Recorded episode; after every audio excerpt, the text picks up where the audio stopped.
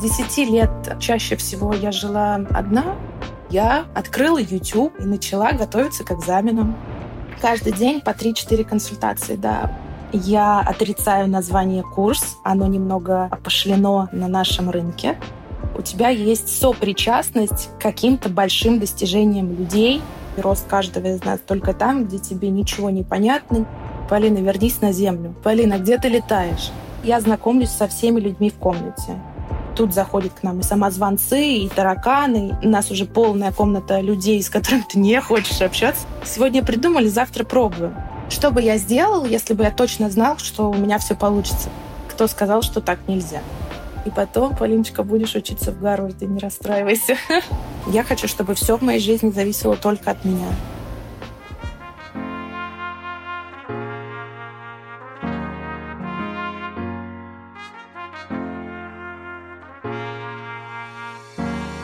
Доброе утро, день или вечер. Это Александра Кретова и мой подкаст «Институтка». Каждый эпизод — это история вдохновляющей меня женщины, ее отношений с самой собой, внутренним и внешним мирами.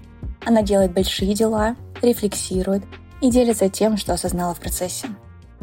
Героиня этого выпуска — экс-креативный директор брендов Vica и Chux, основательница креативного агентства «Полечим» и образовательного проекта Create and Communicate Полина Евтушенко — Картинка ее жизни в социальных сетах лучится благополучием, легкостью и игривостью, но на самом деле за всем этим стоит огромная работа, четкое планирование и не самая простая история из детства. Как она подготовилась к поступлению в вышку по YouTube урокам? Зачем, будучи преподавателем, уехала сама учиться в Гарвард? Как она превращает мечты в задачи? И почему ей важно оставаться независимой, будучи в браке или любых других отношениях, вы узнаете в этом эпизоде. Поддержкой и благодарностью от вас, как всегда, будут оценки и отзывы в Apple Podcast, сердечки в Яндекс Музыке и отметки в социальных сетях. Это поможет услышать наш разговор тем, кому он сейчас нужен. Приятного прослушивания!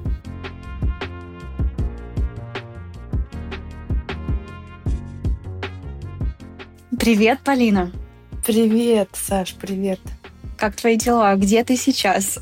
Мои дела отлично. Я неожиданным образом сейчас э, на острове Сейнт-Лючия, который я нежно называю Люси. Люси, я на Люси. Поэтому у меня такой маленький-маленький гэп, а, когда я решила передохнуть перед новым рывком. Давай расскажем вот очень кратко в тех же там трех предложениях про твой путь, чем ты занималась раньше и в какую точку ты пришла сегодня. Я училась в высшей школе экономики на рекламе и связи с общественностью. Параллельно получала второе образование на направлении коммуникационного дизайна. А дальше во время обучения я выиграла кейс-чемпионат по рекламе. Меня пригласили на работу в Havas Media Group. А после этого я пошла работать в коммуникационное агентство Lunar Hare. А, там я проектно заменяла креативного директора, и, собственно, там меня получилось поработать с большими проектами типа Adidas, Такойр, BMW, Большой театр и все по списку. Это было, когда мне было 20 лет. Дальше я ушла в работу с проектами Viva La Vika и Чукс, и там была креативным директором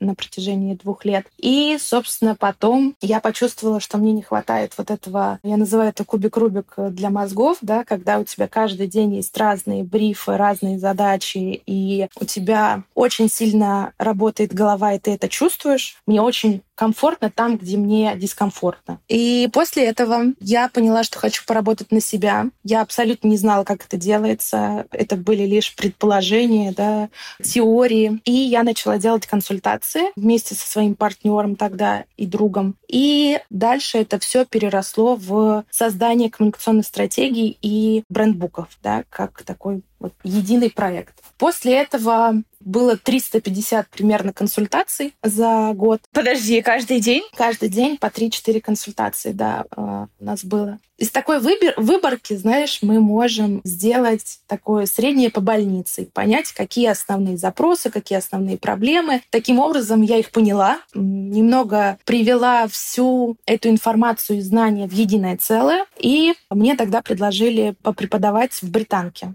Маркетинг для ювелирных дизайнеров. Собственно, когда у меня была группа из 15 человек, я очень четко поняла, что да, все все понимают, это их там было третье уже образование, то есть людям по 40-45 лет, и все все еще понимают. И осталось последним шагом сделать что-то знаешь, где есть доступ для большего количества участников, большего количества студентов, чтобы это было уже не 15 человек. И так это случилось, так э, родился проект Create and Communicate, название которого, кстати, мне придумала моя студентка. Здорово. И сейчас вы работаете как, как школа, как курс? Это, да, я называю это образовательным проектом. Я отрицаю название курс, потому что оно немного опошлено на нашем рынке. Поэтому это креативный сериал. В нем лекции и серии. В главных героях я и Марсель. Марсель моя собака. Вот. И да, мы обучаем креативному маркетингу на протяжении двух месяцев и 19 лекций. Как такая вишенка на торте, и моя любимая часть, конечно же, это inspiration часть. Часто говорят, чтобы, знаешь, вдохновить себя, свою креативную жилу, зайдите на Pinterest, посмотрите какие-нибудь кейсы и сделайте что-то свое. Вот, и я решила, что моим студентам надо чуть больше, и поэтому я летаю в разные точки мира, в Париж, в Нью-Йорк, и снимаю малый и средний бизнес для студентов, как он живет, как он развивается, как выглядит его брендинг. Иногда общаюсь с теми людьми, которые там работают. В общем, показываю, как в реальности существуют и развиваются креативные бренды по всему миру, и что мы из этого можем взять, чтобы инспирироваться. Почему ты это делаешь? Что тебя здесь вдохновляет и дровит каждый день? Вот когда я рассказывала точно так же про проект э, кому-то на конференции, я не помню, из какой точно компании этот человек был, но он в конце сказал, что мне очень нравится твоя социальная миссия, которую ты несешь. И, наверное, я могу, правда, искренне сказать, что мне очень нравится, что буквально руками моих студентов я становлюсь причастной к уже полторы тысячи, как минимум, проектов. Да, если это делать расчет из разряда один проект, один человек. Ну, конечно же, через одного человека проходит намного больше проектов, поэтому для меня это просто просто как такая, знаешь, а там еще больше. Но да, у тебя есть сопричастность к каким-то большим достижениям людей, их свершениям. И я очень горжусь тем, что, знаешь, это как э, опыты в научных исследованиях. Если его можно повторить, это хороший опыт. Если его нельзя повторить, это плохой опыт, да, и мы не вписываем их, его в исследование. Соответственно, здесь то же самое. Получается, что если это доказано уже полторы тысячи раз, кажется, что это работает. Вот, поэтому мне очень нравится нравится, что э, я вижу, как люди применяют это в жизни и что они в итоге а, выстраивают, что у них получается. Очень нравится мне обучать людей, если очень просто. Своей философии даже, знаешь, такой подходу, потому что это же не просто лекции. Я очень много там говорю про тот самый подход к решению задач, проблем, жизни в том числе, да. Давай немножко выше смотреть на эту а, задачу. Это же обучение некоторого майндсета твоего, да, как ты теперь решаешь любую проблему, которая у тебя будет. Задачу. Не люблю слово проблема.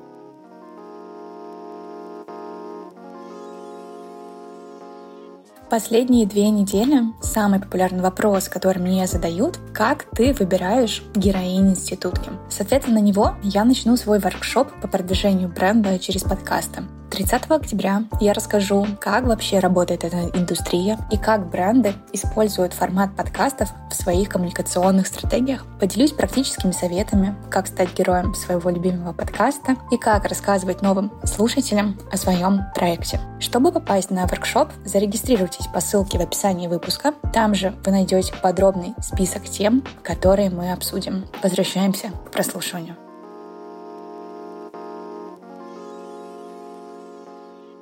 Есть ли в твоей жизни история, какая-то ситуация, которая не про поймать волну или удачу за хвост, а про то, что где-то преодолеть себя, где-то попробовать постучать в одну дверь, в одну и ту же дверь несколько раз и попытаться найти все-таки э, выход из нее? Я искренне верю, что твой рост и рост каждого из нас только там, где тебе ничего не понятно, неизвестно, ты новичок, там все по списку. В том числе, когда я например, переезжала в Москву, то мне пришлось перепоступать в университет. Я уже была на третьем курсе, да, мне пришлось перепоступать на первый курс. Это был большой удар по моей психике, потому что как же так, я отучилась, я знаю, да, и почему так должно происходить. Могла бы я расстроиться, могла бы, но в итоге, да, просто получала два образования одновременно, с утра на одном, вечером на другом. Дальше, знаешь, ты в новой стране, и как бы ты никого не знаешь, и тебя никто не знает, и ты вообще не понимаешь, где ты будешь работать, кем ты будешь работать. Поэтому вот этот вот, знаешь, набор знакомств,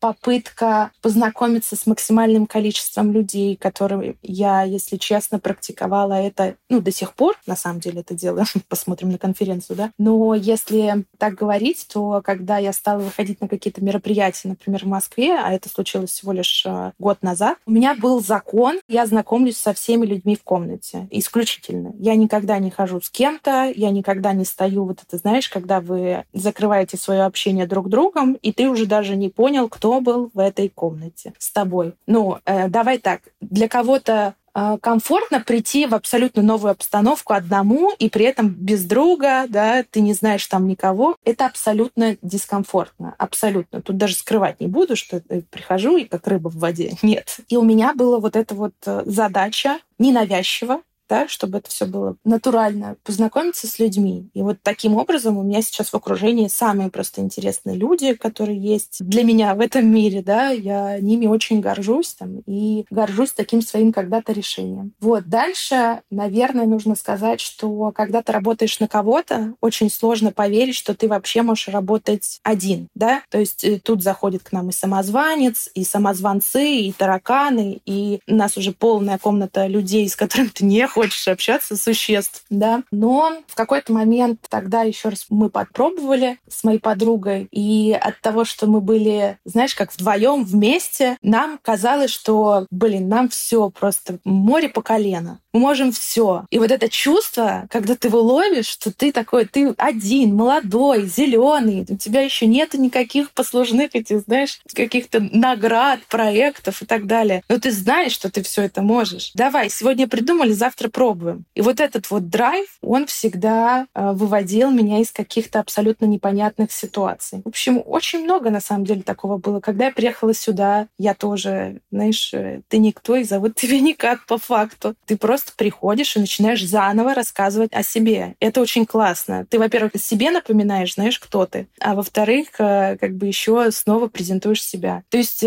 мне вообще кажется, что вот такие ситуации в жизни, когда они не до конца комфортны да, для тебя, они заставляют тебя чувствовать себя все сильнее и сильнее. Поэтому их, конечно же, было очень много. Да. Не то чтобы у меня какая-то невероятно легкая жизнь под эгидой поймала удачу за хвост. Честно говоря, нет. Я из абсолютно, не знаю, простой семьи, э, с абсолютными такими, знаешь, э, понятными желаниями работать классную работу, да, иметь классные проекты. То есть никакого лифта у меня если честно, не было никогда.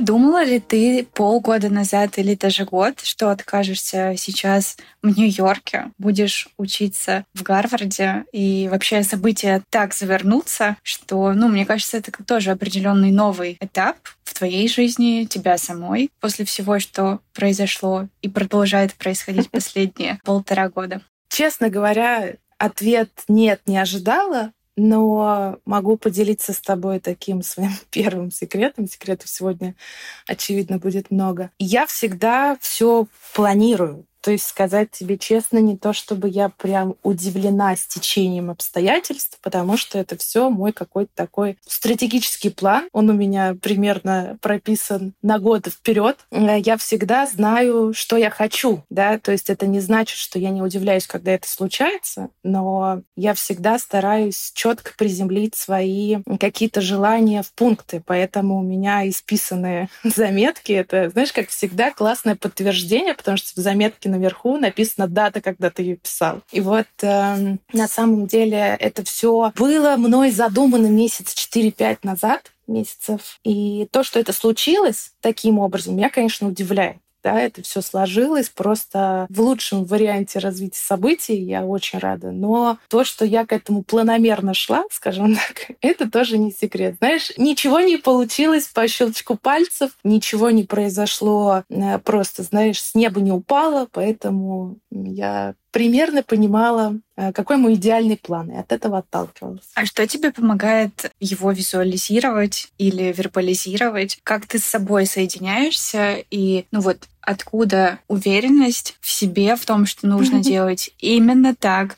Это самый, ну вот, настоящий и правильный путь твой, потому что со стороны именно такое ощущение складывается, что все так супер легко, что есть какая-то волна, которую ты поймала, и на ней вот так вот продолжаешь ехать, ну и она набирает какие-то новые обороты. Давай так зайдем издалека. Первоначально я была ребенком, который всегда был в каком-то своем мире. На меня даже часто ругались на тему того, что Полина, вернись на землю. Полина, Полина, где ты летаешь? А у меня всегда было такое четкое ощущение, что вот я живу в мире, а какой-то свой мир я могу придумать. Я понимаю, что это звучит немножко, да, отлетевше, но я рассказываю как есть. И в этом моем маленьком мире в голове, да, я могу строить вообще планы, которые, ты знаешь, они только мои, если я захочу, я ними поделюсь, а если нет, они и так и останутся моими. И даже если что-то не случится, я это, знаешь, запишу в свой сундучок и обязательно где-то потом вспомню. Где-то это всегда всплывает. То есть э, я искренне уверена, что так работает наша жизнь. Сначала нужно размышлять, знаешь, из разряда, что что бы я сделал, если бы я точно знал, что у меня все получится. Да? Это такая заезженная фраза. Возможно, это больше что-то из, э, знаешь, э, напутствия из рилсов, Стэтхэма там и так далее. Но, к сожалению или к счастью, это очень, очень получается в моей жизни. И второй момент, который хотела бы тебе упомянуть, это, наверное, то, что я всегда полагаюсь на свою интуицию, и я верю, что она у меня хорошо работает. Интуицией я называю это нечто, да, эфемерное обычно, никто не понимает, как ее там услышать, как понять. Так вот, я для себя когда-то лет в 15-16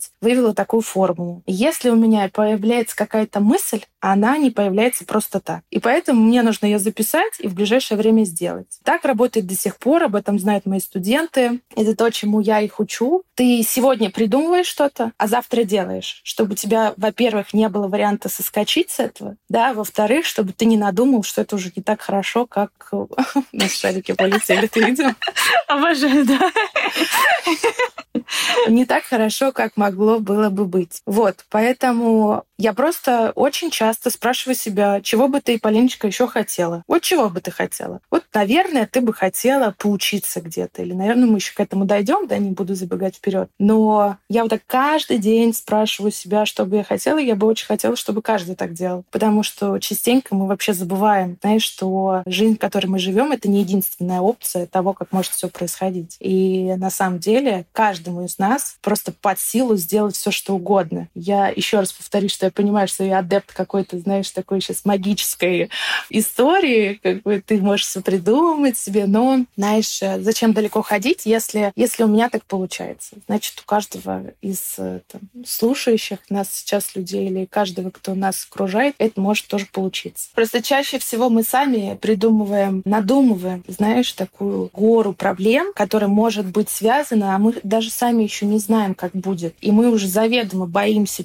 чего-то, хотя еще раз не понимаем, насколько это может легко получиться, сложно получиться. В итоге, как бы, хорошо, пусть получится сложно, но я это сделал, и это сложно выполнил. Какие есть, может быть, ну вот хаки или отличительные черты твоего подхода и почему люди идут именно к тебе за ним, что их тут притягивает? Во-первых, мой слоган по жизни и в обучении в том числе, кто сказал, что так нельзя. Обожаю, просто обожаю эту философию, потому что в реальности, если ты задумаешься, Никто не знает, как правильно. Никто тебе не говорил, что можно вот так делать, а так нельзя. Мы как бы сами придумали и взяли за истину в первой инстанции какую-то вещь, да, и даже не подразумеваем, не поддаемся размышлениям на тему. Это очень плохо, да, мы все-таки существа думающие, надо иногда подвергать что-то сомнению. Это первое. Второе, наверное, то, что, знаешь, все смотрят на меня и думают, что у меня не работа, а просто райский рай. Вот я э, скачу, я с мальтипу хожу, я такая, знаешь, блондинка в законе, которая просто сидит на фоне розовой стены и рассказывает какие-то лекции. Но мне очень нравится нести этот образ. Это не искусственный образ, это то, какая я есть, но а, мне очень нравится разбивать вот эту иллюзорность. То есть, когда люди приходят на мой курс или когда люди приходят на работу со мной или на консультацию, то как только мы начинаем говорить, знаешь, все как будто бы становится на свои места и становится понятным, что эта работа очень сложная. Это очень большая интеллектуальная нагрузка, да? У тебя такая как бы творчество, как все думают, но оно приземлено, конечно же, в очень понятную структурную вещь. То есть это все не, знаешь, как креатив, это не смешные видео. Тоже давно не говорила эту фразу, но кажется, что нужно повторить, да?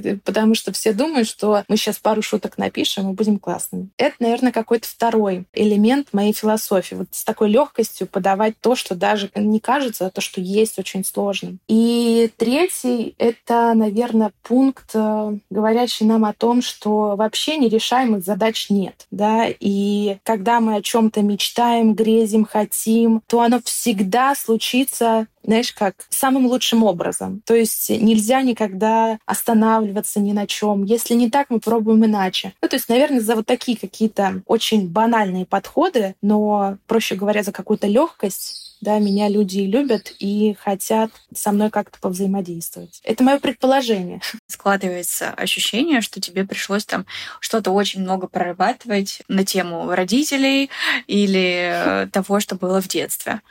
Нет, это, это, это абсолютно неправда. Никогда об этом не рассказывала, потому что считаю, что это какая-то да, личная история. Но, естественно, очень многие думают, что мне везде соломку подстелили, да, сказали, хочешь рекламой заниматься? Занимайся, моя хорошая. Хочешь туда? Занимайся другим. Вообще, главное, чтобы тебе нравилось. В общем, было немножко не так. У меня нет отца, у меня только мама и мой младший брат. Соответственно, про детство не знаю даже, как это сказать. Оно было своеобразным, оно было моим, но я, знаешь, я не мечтала быть э, кем-то. Мне кажется, я была в таком своем мире, да, у меня были мои друзья, моя школа, вот я жила, как будто бы это моя семья, и только лет там годам к 16 я начала вообще 15 думать, э, кем я хочу быть и стать э, в этой жизни. Наверное, самым важным событием моей жизни стало то, что я очень рано стала самостоятельной, да, и из-за этого, наверное, сейчас люди не верят, что мне 25 лет, потому что внутренне, да, иногда ощущается, что, ну ладно, мне не 35, но постарше, знаешь ли. С 10 лет чаще всего я жила, не сказать одна, но с няней, с бабушкой, со всеми по чуть-чуть, но в большинстве своем одна. И, знаешь, мой вот этот вот мир, про который я тебе рассказывала, что он у меня всегда был своим, он меня очень сильно выручал и спасал. То есть э, я а, с 8 до 6 проводила время в школе, а дальше я жила в каком-то своем мирке.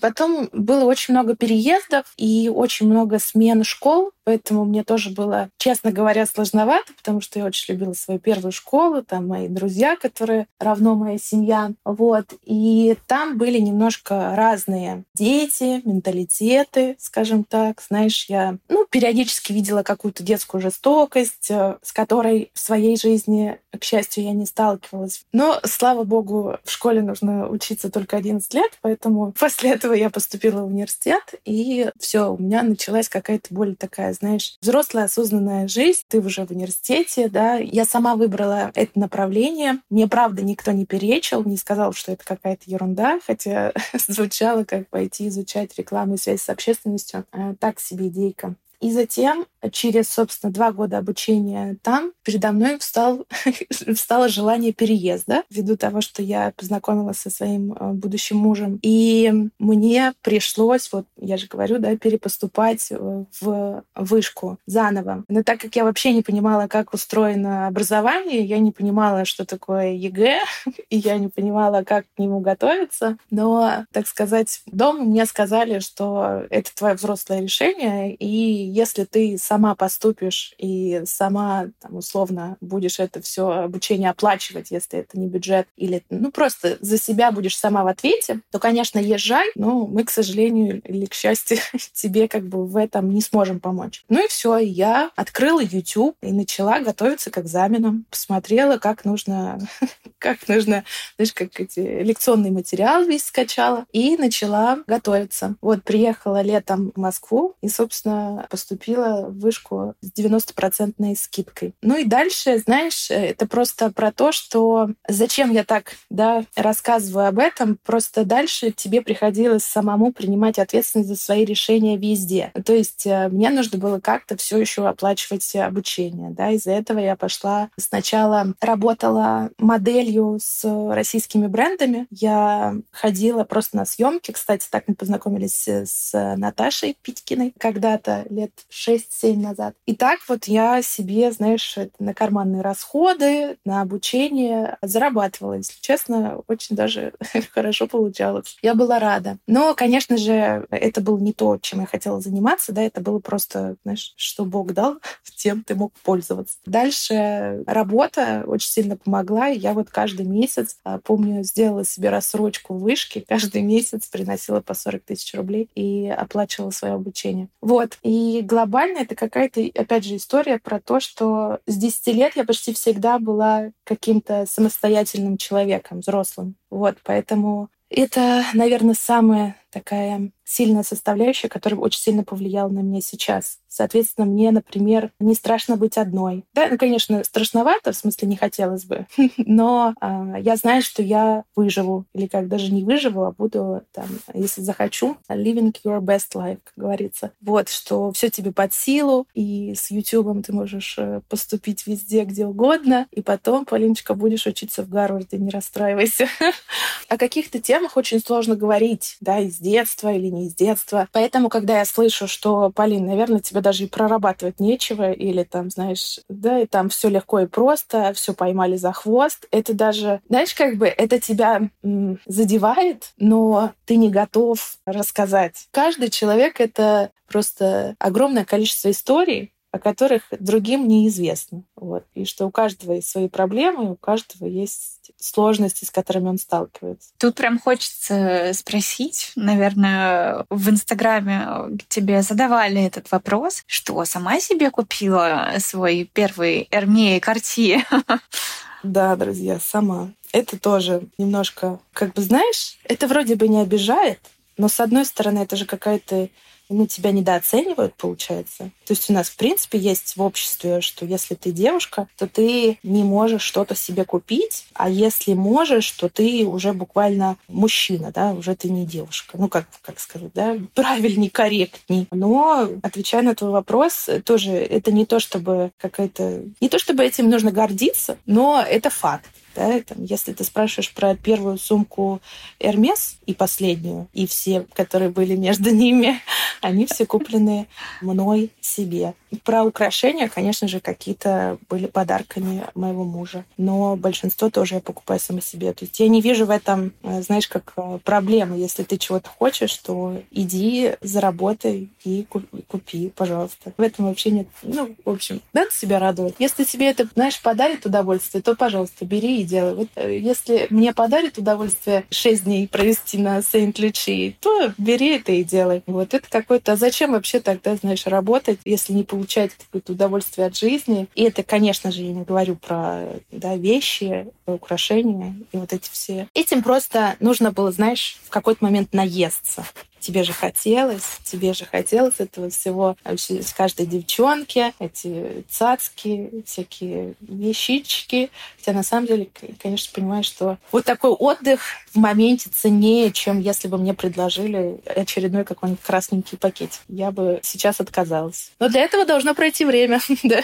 да, и до этого тоже, наверное, нужно созреть. Мне еще тут интересно спросить, это ведь тоже про какой-то баланс того, что ты умеешь и принимать подарки подарки. Потому что есть девушки, которые наоборот. Я, если в отношениях, все, я не работаю. О. Пожалуйста, значит, за меня будут везде платить и мне все дарить. Ну, возможно, кого-то такой вариант устраивает, радует, им не хочется искренне. Или они просто не знают еще того, чем они хотят заниматься. А с другой стороны, просто, мне кажется, есть вторая крайность, когда я все сама, мне ничего не надо, раз я могу сама себе это все организовать. Зачем мне нужен мужчина? И вот тут вот как бы мы приходим к тому вопросу, а как оставаться в адеквате и быть в балансе, уметь и принимать, и отдавать. Во-первых, вторая половинка, да, нам нужна для любви, а не для таких вещей. Ну хорошо, не только для таких вещей, конечно, мы не будем.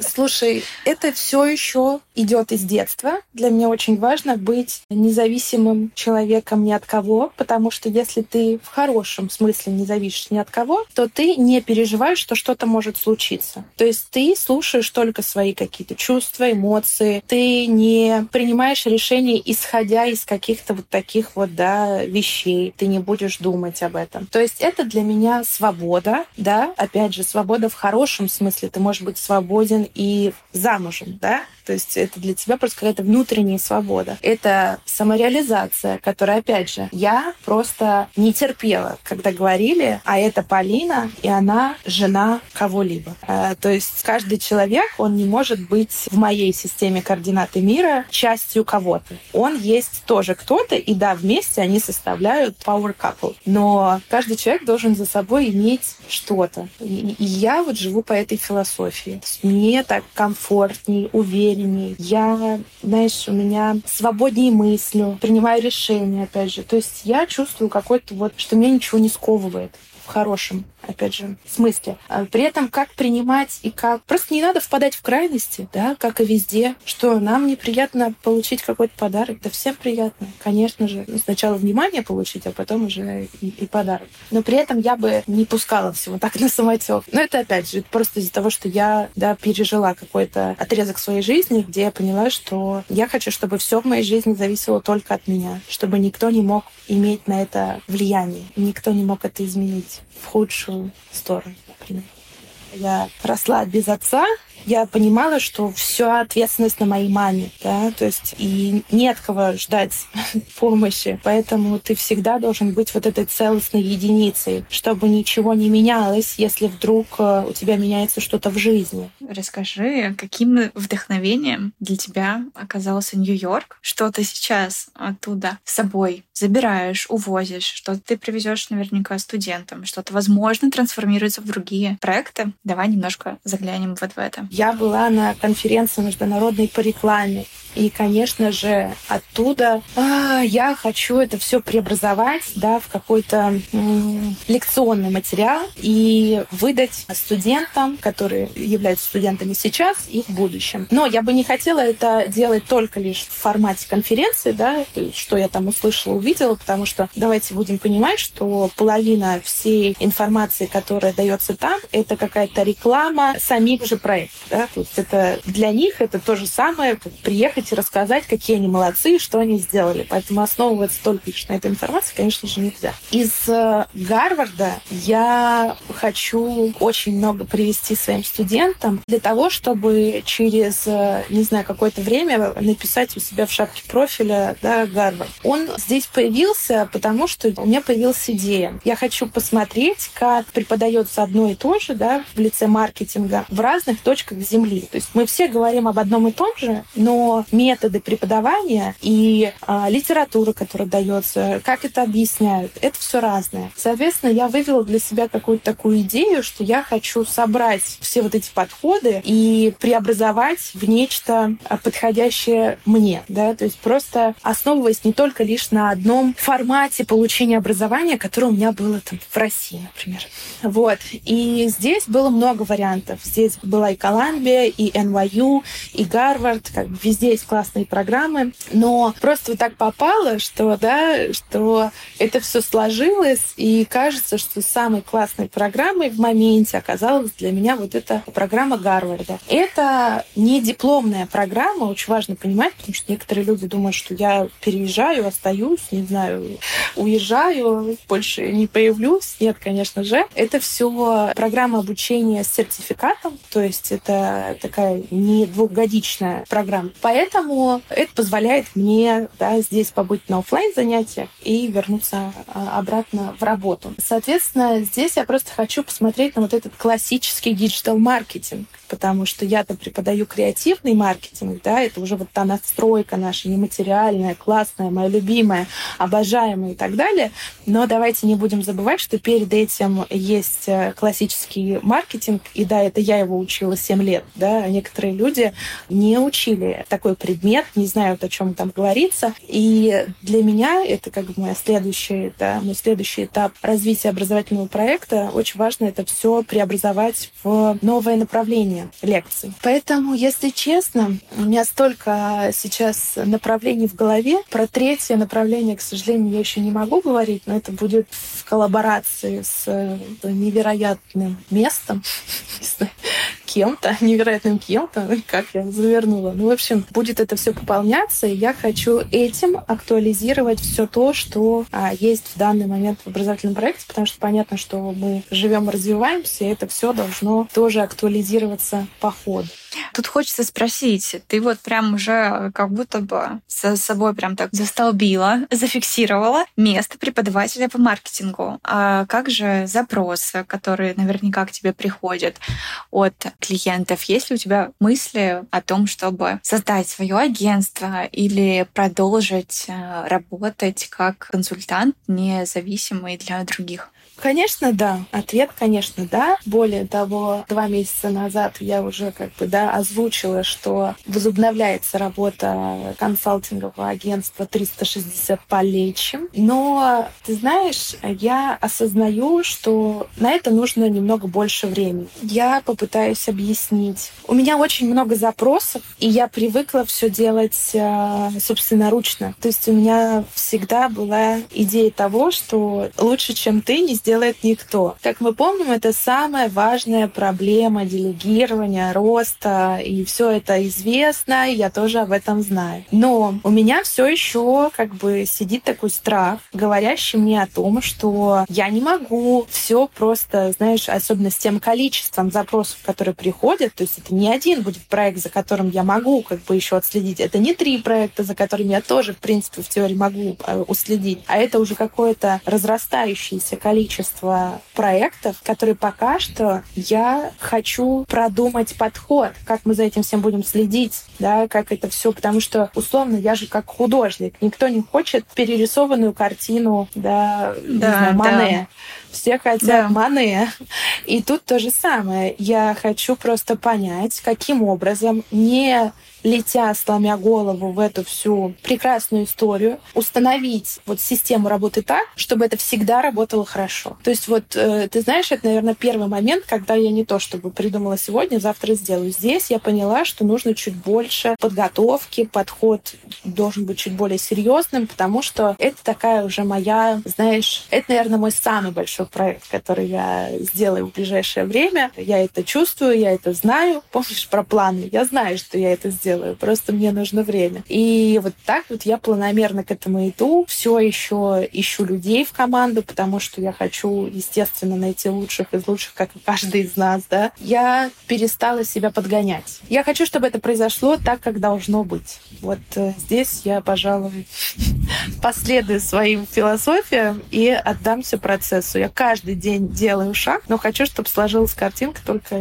тогда, когда вот придет время. Поэтому точно агент агентство полечим будет существовать и работать, но на тех мощностях, на которые оно, знаешь, хочет работать, оно надо еще к ним прийти, надо еще поработать над внутренними процессами и устройствами. Конкретно сейчас у меня какой-то период а, а, становления себя как, э, знаешь, э, как будто бы я узнаю по-новому себя. Я снова спрашиваю, а что мне интересно? Я снова спрашиваю, а как бы ты хотела проводить время, Полиночка? Вот мы с тобой один на один. что бы ты хотела? И если честно, это такой сложный, такой сложный процесс, который я бы очень хотела, чтобы каждый вот после прослушивания нашего подкаста немножко подумал в эту сторону. Потому что иногда кажется только, что вы знаете себя. А, например, если убрать вашу работу, не знаю, вашу семью и оставить вас наедине с самим собой и спросить, что ты хочешь делать прямо сейчас то вы не найдете ответа. Вы не сможете сказать, что ваше хобби.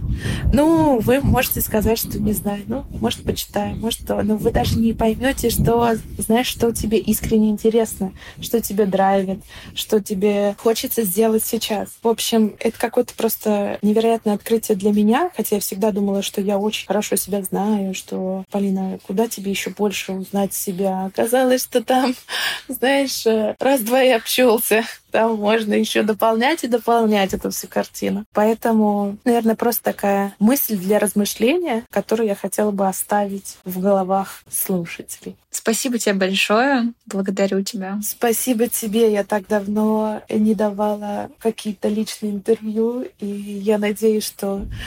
Знаешь как? Я надеюсь, что это время было не зря. Э, то есть, когда нас люди слушали, они что-то для себя похватали, потому что время — это самое ценное, что у нас есть. Нынче я тоже это понимаю. Да, а информации уже много. Да, информации многовато, поэтому я просто очень хочу, чтобы каждый, знаешь, услышал правильные вещи для себя из нашего разговора. Спасибо, что были этот час с нами, с Полиной. Благодарю за отзывы и оценки в Apple Podcast и сердечки в Яндекс Музыке. Ваша поддержка помогает проекту расти и увеличивает шансы на то, что наши разговоры услышат те, кому они сейчас нужны. Также благодарю команду проекта «Институтка», Андрея Кулакова, Юлю Григорян, Машу Андрианову и Риту Морарь.